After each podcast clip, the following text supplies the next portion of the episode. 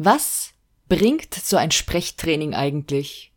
Und welche Voraussetzungen müssen erfüllt sein, damit es etwas bringt? Das sind die Fragen, um die sich die aktuelle Folge heute hier dreht, und ich will das gemeinsam mit dir hier klären. Also, hör rein!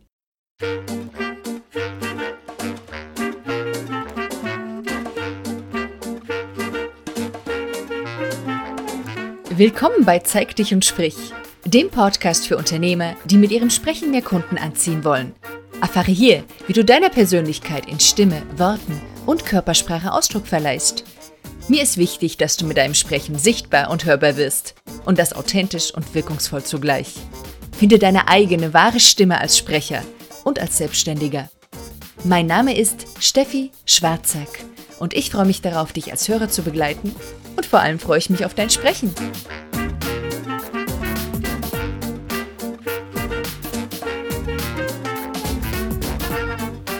Hallo und willkommen zu dieser Folge von Zeig dich und sprich. Schön, dass du dabei bist. Ich habe dieses Thema aufgegriffen, die Frage danach, ob ein Sprechtraining sinnvoll ist oder nicht, weil ich eine E-Mail bekommen habe. Und zwar auf eine meiner Folgen schrieb ein Hörer, und hat mich aufmerksam auf eine Sache gemacht. Er schrieb, ich habe da letztens einen Blogartikel gelesen, wo genau genommen die Rhetoriktrainings wirklich zerrissen wurden. Und was denkst du dazu? Und dann habe ich mir eben diesen Artikel angeschaut und der heißt sowas wie Rhetoriktrainings sind für die Katz. Ich verlinke ihn dir, wenn dich das interessiert, was da geschrieben ist. Ja, und es ist sozusagen eine Meinung, die da von jemandem dargestellt wird. Und dank dir, Peter, danke für deine E-Mail, habe ich dieses Thema jetzt mal aufgegriffen und für mich geklärt, ob es denn so ist.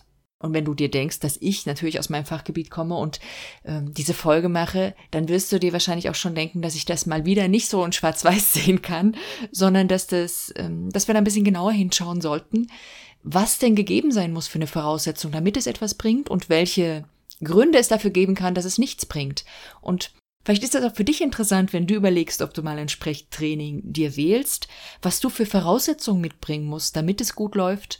Ja, und ich selber, ich will natürlich auch nochmal für mich schauen, was kann ich denn meinerseits tun, damit du als mein Kunde, damit meine Kunden einfach wirklich Erfolg haben in dem, was sie sich da vornehmen. Darum geht das Ganze heute hier. Du kannst dir vorstellen, das ist natürlich ein kleines bisschen ein heikles Thema. Also, weil ich mich da eben selber auch ein Stück weit hinterfragen darf, vielleicht kritisch hinterfragen, mit einem wohlwollenden Seite. Ich finde es auf jeden Fall spannend und deswegen gibt's diese Folge. Stellen wir uns mal ein paar Situationen vor. Zum Beispiel der eine, du hast eben einen Rhetorikworkshop gekauft, du bist, hast ihn hinter dich gebracht, vielleicht wurde er dir auch geschenkt, keine Ahnung, dein Chef hat dich geschickt, wie auch immer. Und du sagst dir selbst, Mensch, der war wirklich nett. Wir haben viel gelacht. Das ist, äh, steht außer Frage. Ähm, wir hatten Spaß. Aber als du dann zurück bist in deiner Arbeitssituation, in deinem Berufsalltag, da ist irgendwie alles noch wie vorher. Vielleicht kennst du diese Situation. Die zweite Situation ist die, du hast einen Online-Workshop hinter dir. Du weißt jetzt ganz, ganz, ganz viel über das Thema. Du hast unendlich viele Videos gesehen. Du hast sogar auch eine tolle Community erlebt, tolle Menschen kennengelernt. Aber auch wenn du da ehrlich bist, bist du noch nicht so richtig weit mit dir selber. Also wenn es drauf ankommt, in deinen Videos, bei deinen Präsentationen, ja, bringst du noch nicht alles so rüber, wie du willst. Und die dritte Situation, die du vielleicht auch kennen kannst, ist, dass du eben schon mal mit jemandem in der Einzelarbeit gearbeitet hast, am Sprechen an der Stimme. Das ist dir auch in den Übungen richtig gut gelungen. Du hast gedacht, wow, was für eine tolle Stimme zum Beispiel habe ich da. Ja, und wenn es darum geht, das in ein freies Sprechen zu übertragen, vielleicht sogar wenn du aufgeregt bist, wenn der Chef gegenübersteht, wenn wichtige Kundengespräche anstehen, dann zittert die Stimme immer noch, der Atem geht nicht so tief, wie du dir das vorgenommen hast, und so weiter. Kennst du das? Es sind drei Szenarios, die eine gemeinsame Frage aufwerfen, an die man eben als Weiterbildungsanbieter, also ich, an die ich nicht, an der ich nicht vorbeikomme. Nämlich, wie gelingt eigentlich der Transfer? Wie gelingt es, dass Menschen Sachen eben nicht nur kennen, sondern dass sie die anwenden können, aber eben auch nicht nur in der Übung, sozusagen trocken schwimmen, sondern tatsächlich, wenn ich sie ins Schwimmbecken reinwerfe oder wenn sie selber freiwillig natürlich dann in dieses Spring Schwimmbecken reinspringen. Damit ist ein Stück weit die Frage gemeint, wie kann ich meine Teilnehmer denn unterstützen, dass sie die Dinge umsetzen, aber auch, wie kann jeder selbst, der an sowas teilnimmt, was kann er selber dafür tun, dass es eben nicht für die Katz sein muss, so ein Sprechtraining. Dahinter steckt auch ein bisschen die philosophische Frage, muss ich akzeptieren, dass ich nun mal so spreche, wie ich spreche? Ist es Schicksal? Könnte man vielleicht formulieren. Gut, das waren all die Fragen, die ich dir erstmal hier stellen wollte und für die ich jetzt selber Antworten suche. Wie immer gilt, das ist, ähm, das ist eine Beschreibung meiner augenblicklichen Gedanken dazu. Das ist kein richtig oder falsch, was ich dir hier erzähle, sondern ja, sind einfach meine Gedanken, die ich mit dir zu diesem Thema hier teile und zu denen ich gerne mit dir ins Gespräch komme. Gerne als Kommentar unter dem Blogartikel zu diesem Podcast oder als Kommentar zu dem Live-Video, was es auch wieder geben wird. Also komm einfach mit mir in Kontakt und wir reden drüber. Danke. Schauen wir uns mal ein bisschen die Einwände an und die Probleme, die dahinter stehen, wenn jemand sagt, das bringt eh nix. Nun, es ist halt tatsächlich so, dass so eine künstliche Lernsituation wie ein Seminar, ein Training, eine Einzelarbeit eben erstmal nicht ein totales Abbild der Realität ist. Und die Gegner, die sagen eben immer natürliches Lernen, eben so wie Kinder lernen, wenn sie laufen lernen, wenn sie sprechen lernen, das funktioniert letztlich eben anders, weil es durch Imitation geschieht in dem Prozess, in dem sie selber sind. Mm. Nun gibt es ein paar spannende Didakten, die sich überlegt haben, wie können wir denn dieses natürliche Lernen eben auch übertragen auf eine künstliche Lernsituation, die wir in Schulen haben, aber die wir eben auch in dieser Weiterbildungsszene haben, wenn wir uns mit Trainings, auch mit Online-Trainings beschäftigen. Ich bin da sehr beeinflusst von den Büchern von Dave Meyer und von der Idee des Accelerated Learning. Das habe ich also vor am Anfang meiner Trainerlaufbahn, so nenne ich es mal, ähm, kennengelernt ähm, aktiv lernen dürfen und das hat meine ganze Art der Didaktik zum Beispiel beeinflusst. Und im Grunde sind da all die vier Dinge drinne, die ich meine, die es braucht, wenn es eben um die Frage geht, ob ein Sprechtraining etwas bringt oder nicht. Das allererste, was die Leute im Accelerated Learning, also im aktivierenden Lernen, sagen, was total wichtig ist, um einen Lernprozess anzuregen, ist die eigene Motivation. Und das ist egal, ob man jetzt diesen natürlichen Lernprozess in der natürlichen Situation sieht oder auch in dieser Lernsituation, die eben für die Leute künstlich erstmal ist. Wenn ein Kind Lust hat, etwas vom Tisch zu nehmen und er ist aber ein paar Meter entfernt, dann entwickelt es das Motiv zu sagen, ich laufe los. Das wird nicht beim ersten Mal klappen, aber das Motiv ist da, eine Tischdecke zu ziehen oder irgendwas vom Tisch oben zu holen. Und das ist so stark genug, dass es dieses hundertmal Umfallen in Kauf nimmt. Und für uns heißt das, wenn wir ein Sprechtraining machen, wir müssen ein Motiv finden, warum wir das wollen, was so stark ist, was dieses hundertmal, wo die Stimme vielleicht wieder zittert, flattert, wo der Atem nicht tief genug geht, wo wir uns versprechen, wo wir vielleicht einen kleinen Mini-Blackout haben und nicht genau die Worte finden, die wir sagen wollen.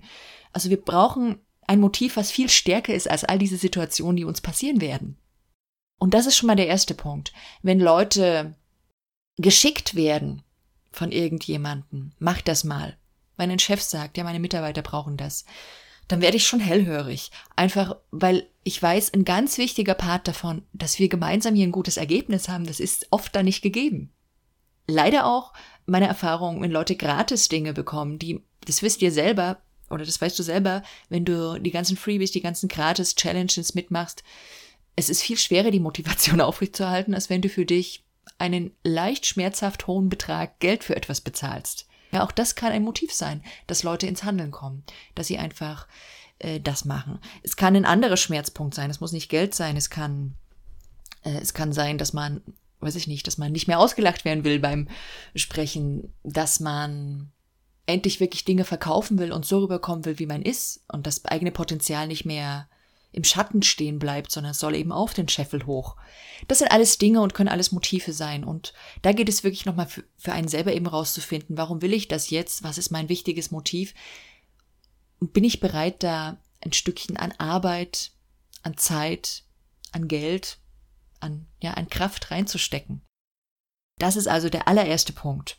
Und Rhetoriktrainings bringen eben manchmal auch nichts oder Sprechtrainings, wenn das Motiv nicht stimmt. Der zweite Punkt, der sehr, sehr wichtig ist und den die Leute im Accelerated Learning nennen, das ist das, es gibt unterschiedliche Begriffe dafür, aber das ist die Phase des Präsentierens oder des Abschauens. Das heißt, ein ganz wichtiger Aspekt dabei ist zu beobachten. Und zwar mit den Augen, was machen die Leute tatsächlich, aber auch mit den Ohren genau hinzuhören. Was genau sagen die? Wie klingt das? Wie formulieren die das von der Wortwahl her? All dieser analytische Teil, der ist sehr, sehr wichtig. Das kann auf einer ganz intuitiven Ebene geschehen, bei Kindern, wenn die sich das abgucken. Oder eben wir als Erwachsene, wir können da auch sehr analytisch rangehen. Ja, wie hoch benutzt er denn seine Stimme, wenn er einen Verkauf macht? Oder wie tief klingt sie an der Stelle? Oder, oder, oder. Da können wir auch so rangehen. Jeder muss da für sich ein bisschen gucken, aber dieses Beobachten, das ist wirklich das Entscheidende, finde ich. Abgucken, imitieren bei Kindern. Und kriege ich ganz, ganz oft zu hören, an dieser Stelle, wenn ich dieses Wort imitieren mir erlaube zu benutzen, dass Leute eben sagen, naja, wenn ich bin ja dann nicht so authentisch, ja. Und das finde ich immer eine sehr, ja, eine, also eine sehr zweischneidige Aussage, weil was heißt authentisch? Wenn authentisch für jemanden bedeutet, ich entwickle mich nicht weiter, dann finde ich das sehr traurig, weil gerade diese Weiterentwickeln, diese Dinge ausprobieren, dieses in sich drinne an sich drinne, in sich und an sich arbeiten, das, äh, das macht für mich die eigentliche Authentizität aus, dass wir es eben schaffen, in verschiedenen Situationen uns weiterzuentwickeln, verschieden zu agieren. Deswegen ist das für mich immer nicht so richtig das Kriterium, wo ich sage, nö, das lasse ich eigentlich nicht gelten. Manchmal steckt auch die Annahme dahinter, naja, wir sind halt irgendwie so geboren, wir sind halt so. Ja? Und ich sehe das nicht. Je älter ich werde, und jetzt bin ich schon ein paar Jahre älter geworden, als ich mit der Arbeit begonnen habe, sehe ich, wie sich Menschen in meiner Umgebung verändern. Die Menschen, mit denen ich zu tun habe, sind nicht mehr die gleichen. Die haben andere Vorlieben entwickelt, andere Geschmäcker, andere Musikvorlieben, ähm, andere Dinge, die ihnen wichtig sind. Es gibt ein paar Grundkonstanten, natürlich, aber wir verändern uns. Und das finde ich das eigentlich Wichtige, diese Veränderung dazuzulassen und sich zu erlauben, auch mal eben in diesem Veränderungsprozess Dinge auszuprobieren, die, die vielleicht ungewohnt sind für die eigentliche Persönlichkeit. Also sozusagen die eigenen Grenzen ein Stück aufzusprengen, vor allem die Grenzen im Kopf. Also wenn ich bisher immer sehr monoton geredet habe, einfach mal zu testen. Wie ist denn das, wenn ich jetzt mit sehr viel mehr Melodie spreche, mit sehr viel mehr Emotionalität, auch wenn sich das erstmal total komisch für mich anfühlt? Das sind so die Dinge. Aber da rede ich schon fast ein bisschen von der nächsten Phase, weil wir sind jetzt hier eigentlich noch im Beobachten, im Imitieren, noch nicht ganz, sondern im Beobachten, im Präsentieren, Dinge wahrnehmen, da nochmal das Zitat von diesem HNO-Arzt und Sprechlehrer von dem Alfred Tomatis, der eben sagte, wir können nur das stimmlich bilden, was wir auch hören können. Und es ist eben tatsächlich so. Nur das, was wir wahrnehmen können, beobachten können, können wir aktiv in unser Repertoire aufnehmen. Und darum geht es, das eigene Repertoire, die eigenen Möglichkeiten zu erweitern. Ob wir sie da nutzen oder nicht, ist dahingestellt. Aber dass wir sie erstmal zur Auswahl haben, das ist das Entscheidende. So. Und bis dahin ist dieser Prozess erstmal nur, wenn du dir das auf einer Uhr vorstellst, ich mal vielleicht mal ein Bild, was ich mit in meine Shownotes reinstelle. Also, wenn du dir das auf einer Uhr vorstellst, dann kannst du dir vorstellen, du hast an dieser Stelle von 0, also von Mitternacht bis 3 Uhr die Phase der Motivation, dann hast du diese Präsentationsphase, dieses Abschauen, Beobachten von 3 bis 6 Uhr. Und jetzt sind wir in dieser 6 Uhr Schwelle. Und das ist der kritische Punkt, wenn es darum geht, etwas wirklich zu können der erste kritische Punkt. Es gibt zwei, finde ich. Nämlich, wenn wir so ein Eintages- oder ein Zweitages-Workshop mit einem Rhetoriktraining zum Beispiel haben, ja, dann geht's bis dahin. Wir haben ganz viel uns abgeguckt. Wir haben vielleicht auch mal bis 7 Uhr noch was ausprobiert, aber wir sind nicht bis 12 Uhr den Weg gegangen. Und darauf kommt es an, dass wir jetzt weitergehen. Dieses Wissen alleine, das, Wiss, das weißt du aus der eigenen Erfahrung, das nützt eben nichts. Selbst wenn ich dir hundertmal sage, ähm, wenn du, wenn du am Ende mit der Stimme nach unten gehst, dann wirkst du überzeugender. Wenn du es nicht machst, nicht anwendest, nicht in der Situation abrufen kannst, dann nützt dir das nichts, auch wenn du es in der Theorie weißt und bei anderen wahrnehmen kannst. Und deswegen ist es total wichtig, dass wir eben über diese 6 Uhr Grenze drüber gehen und die nächste Phase angucken, die da in meiner Sprache heißt tatsächlich das Aktivieren oder auch Anwenden. Es geht darum, dass du in Übungssituationen, also zum Beispiel in einem Einzelarbeit oder in einem Workshop oder in einer Challenge, wo du ein Video drehst, dass du tatsächlich in dieser Situation das, was du ausprobieren magst, anwendest. Und da gilt für mich, und das musste ich erst lernen, nicht zu viel auf einmal. Sehr reduziert sein. Ein Element, eine Geschichte auf einmal ausprobieren. Und wenn das klappt, dann nimmst du erst das nächste Element dazu. Und so weiter. Weil ich in meiner ja, in dem Gutmein habe meinen Kunden vor zehn Jahren tausend Sachen hingeknallt, jetzt mache ich vielleicht nur noch zehn Sachen und auch da stelle ich immer mehr fest, es ist vielleicht noch zu viel. Vielleicht lieber erstmal nur eine Sache rausgreifen. Also wenn du sagst, ähm, ich möchte eben daran arbeiten, überzeugungsfähiger zu klingen, dann sind da ganz viele Dinge, die da reinspielen. Und das eine kann sein, eben dies, was ich gerade schon genannt habe, dass du die Stimme am Ende nach unten führst. Und dann übst du mal eine Woche lang nur das. Nur das. Du achtest nur darauf, du übst nur darauf, du hörst nur bei anderen darauf. Diese eine Sache. Und erst in den zweiten Schritt nehmen wir vielleicht das Thema Pausen dazu. Und im dritten Schritt nehmen wir vielleicht dazu, wie du dastehst, welche Körperhaltung du dazu benutzt und so weiter. Also diese verschiedenen Elemente, dass man die schrittchenweise aufbaut. Das ist äh, mir wichtig an dieser Phase, an dieser Stelle. Und dann ist nochmal ein kritischer Punkt, weil wenn du das in der Übungssituation abrufen kannst, heißt das eben noch nicht, dass du, und diese Phase ging eben jetzt von 6 Uhr bis 9 Uhr auf der imaginären Uhr, dass du eben über diese 9 Uhr Grenze drüber kommst. Das ist nochmal was anderes. Und darin sehe ich ganz besonders die gemeinsame Aufgabe, so nenne ich es mal, wenn man zusammenarbeitet. Ich sehe meine Aufgabe darum, Anregungen zu geben, dass jemand es schafft, über diese 9 Uhr Grenze drüber zu kommen. Und zwar in die neue Phase reinzukommen, in die des Transfers. Transferieren heißt die in, in diesem Konzept, was ich da mal gelernt habe. Und für genau für den Klienten selber, also für dich, wenn du irgendetwas lernst, gar nicht nur mit mir, sondern generell, geht es darum, wirklich Dinge anzuwenden, die Disziplin zu haben, da durchzugehen, durch diesen Arbeitsprozess. Irgendwann ist es mal gut, Wissen anzusammeln, irgendwann ist es mal gut, die Dinge irgendwie aufgeschrieben zu haben, man muss es einfach dann tun. Jedes Mal, wenn du den Telefonhörer ergreifst, wenn du dein Handy nimmst, dann weißt du, und jetzt achte ich auf meine Pause, zum Beispiel. Das sind einfach Dinge, die an dieser Stelle ganz, ganz wichtig sind. Und da sehe ich eine ganz wichtige Aufgabe von mir, aber eben auch die Aufgabe, ich meine, ich kann die Übung nicht für den anderen machen. Die Disziplin von Seiten desjenigen, der da was lernen will. Und deswegen ist gerade diese erste Phase der Motivation so unglaublich wichtig.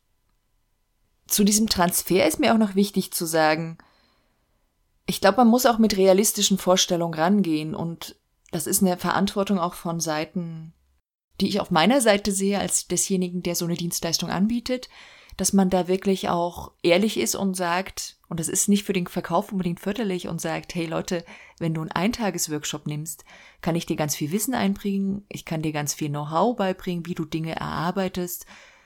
Es funktioniert überall da, wo es darum geht, Sachen abzuarbeiten. Also wir können ein Konzept erstellen von einer Signature Speech, also eine Rede, die ganz typisch für dich sein wird, oder man kann einen ganzen Podcast-Plan erstellen, den Redaktionsplan, den Aufbau, worum es geht. Man kann auch da an der Stelle praktisch umsetzen, aber sobald es um innere Prozesse geht, um Verhaltensweisen, wo Automatismen durchbrochen werden müssen, um Muster, die wir verändern, im Denken oder auch im Sprechen, durch die Stimme, durch die Atmung, wenn es um solche Themen geht, ist an einem Tag, ganz ehrlich, nicht viel zu machen. Und deswegen sehe ich auch immer mehr meine Aufgabe darin, mit Leuten, mit denen ich verhandle, also mit Einzelpersonen, die zu mir kommen, klar darüber zu reden, aber auch mit Leuten, die einkaufen für Firmen, die mich einkaufen für Firmen, einfach ganz klar zu sagen, Leute, seid realistisch. Entweder ihr investiert mehr Zeit und sprich mehr Geld in die Arbeit, die ich geben kann, oder ihr lebt einfach mit der Sache, die gerade an der Stelle möglich ist. Und ich glaube, wenn man mit einer falschen Vorstellung eben, wie in diesem Artikel da beschrieben, in so ein Rhetoriktraining reingeht, auch von falscher Seite von der Human Resource Abteilung zum Beispiel, dann ist das enttäuschend. Muster, Automatismen, Verhaltensweisen etablieren sich eben über einen gewissen Zeitraum, bis das Gehirn sich verändert.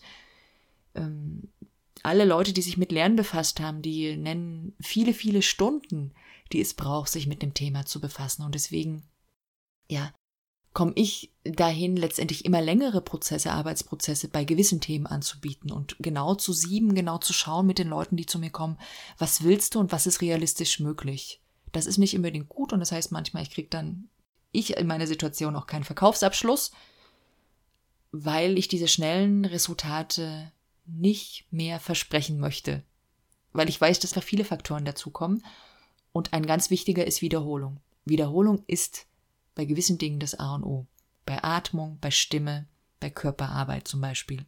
Und bei den gedanklichen Sachen natürlich auch. Ja, das ist, äh, das ist erstmal das, was ich dir zu diesem ganzen Prozess an der Stelle sagen möchte. Es gibt noch, noch ein paar andere Aspekte drumherum, die wir auch nochmal angucken wollen. Also viele Leute, die sich einen sehr teuren Trainer, einen sehr teuren Coach einkaufen, denken, oh ja, teuer ist gleich gut. Das ist meiner Erfahrung nach sowohl als Kunde als auch als Anbieter, kann ich das so sagen, nicht der Fall. Wir reden es uns manchmal schön, weil wir viel, viel Geld investiert haben und weil es schmerzlich ist zuzugeben, dass das viele Geld vielleicht für die Katz war, ja. Und da gibt es einen Prozess in der Psychologie, der heißt kognitive Dissonanz. Und der besagt nichts anderes, als dass wir uns eben dann die Dinge schönreden. Und das äh, tritt eben manchmal auch ein, wenn wir sehr viel Geld in jemanden investiert haben, in, wenn eine Firma in einen super Coach, in einen super Trainer unglaublich viel Geld investiert hast, dann sagen, sagen halt die Leute, ja, wow, toll war das, was für ein tolles Ding. Auch wenn es für den Einzelnen in der Praxis gar nicht so viel gebracht hat. Ja, und da müssen wir einfach auch, muss man sich selbst gegenüber vielleicht auch, ich mir auch, von Dingen, die ich mir gekauft habe, ähm, kritisch gegenüber sein und sagen, hey Leute, es gibt ein paar tolle Trainer, die verkaufen sich leider noch nicht so gut und die machen richtig, richtig gute didaktische Arbeit. Und es gibt äh, Trainer, die verkaufen sich richtig gut, das sind gute Marketingleute. Didaktisch ist das gar nicht so toll.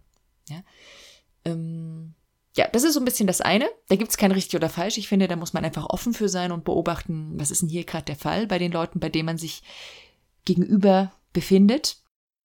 Der zweite Punkt, den ich auch noch nennen wollte in Bezug auf solche Rhetoriktrainings, ist natürlich, dass Rhetoriktrainings, je nachdem wie groß sie auch sind, wie viele Teilnehmer sie da drinnen sind, die haben gar nicht die Zeit, individuell auf jeden einzugehen. Also wenn ich bei einem Eintagesworkshop zwölf Teilnehmer habe, das ist, also da kann ich nur ganz punktuell an die Sache rangehen und keine großen Dinge anstoßen.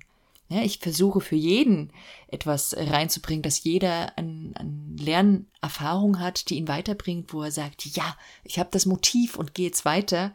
Aber das, derjenige ist damit dann alleine. Also dieses individuell Übung anpassen, das kann man natürlich viel, viel besser in einem Einzelarbeit. Und deswegen hat die für mich einen ganz großen Wert bekommen, auch wenn das andere wieder einen anderen Wert hat und die Kombi ganz toll ist aus beiden.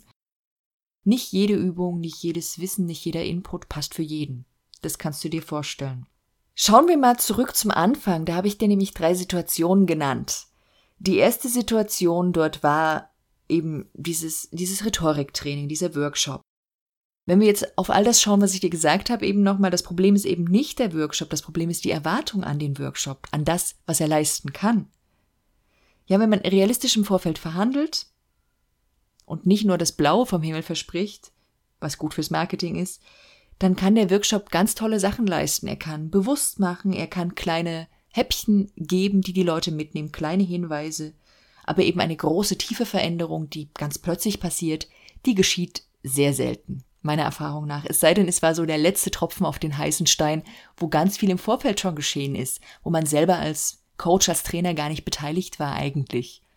Bei einem Online-Kurs ist es ähnlich. Der hat ganz viele Vorteile, weil man ganz viel Feedback bekommen kann von anderen. Das ist total wertvoll, wenn man viele Leute auch wieder in der Gruppe drinne hat.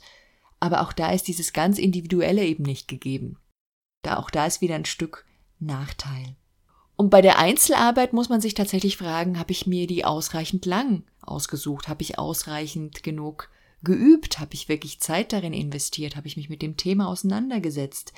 Wenn zum Beispiel jemand fünf Stunden bei mir bucht, dann freue ich mich, aber mir ist auch sehr, sehr klar, dass ich schon am Anfang hinweisen muss, dass wir nur einen, einen Hauch, einen Teil von dem gesamten Kuchen sozusagen bearbeiten können in dieser Zeit.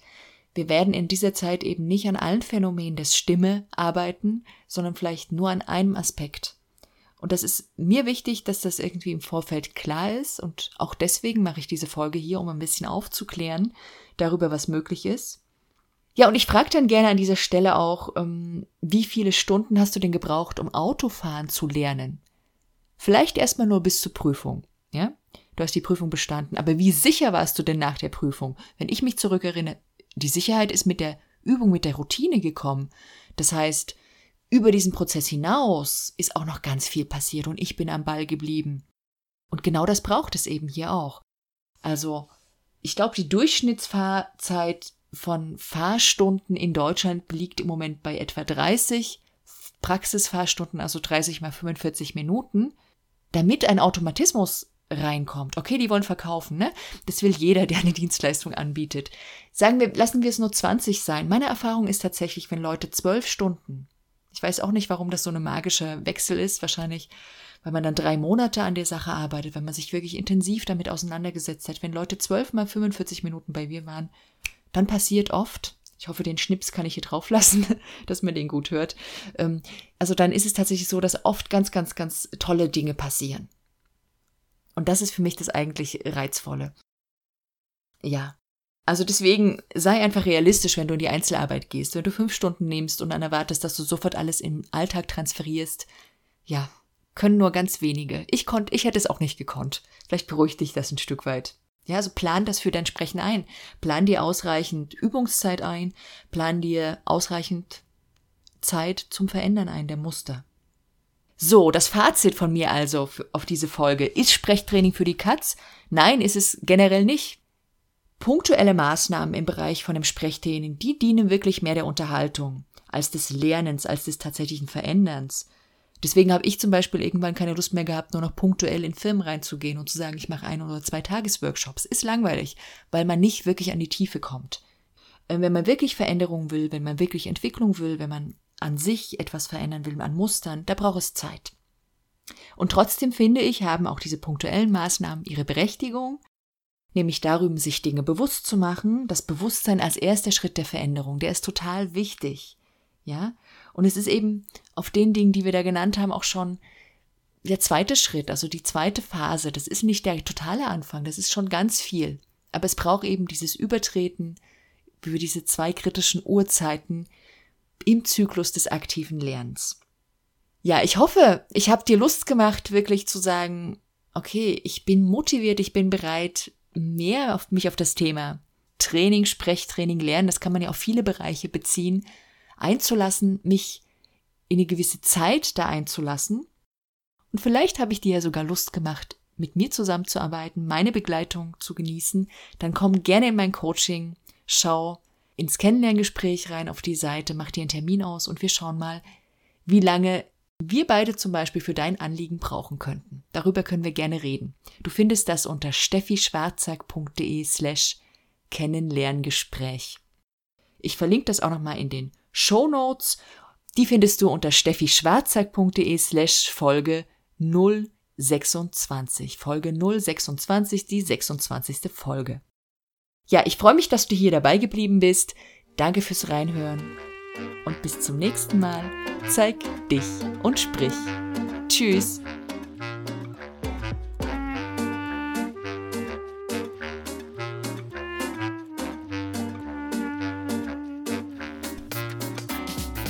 Du willst die Inhalte dieses Podcasts mitgestalten?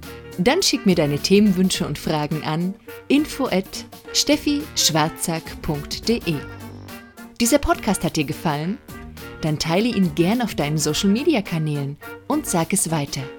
Für mehr Infos besuche www.steffischwarzack.de. Auf bald!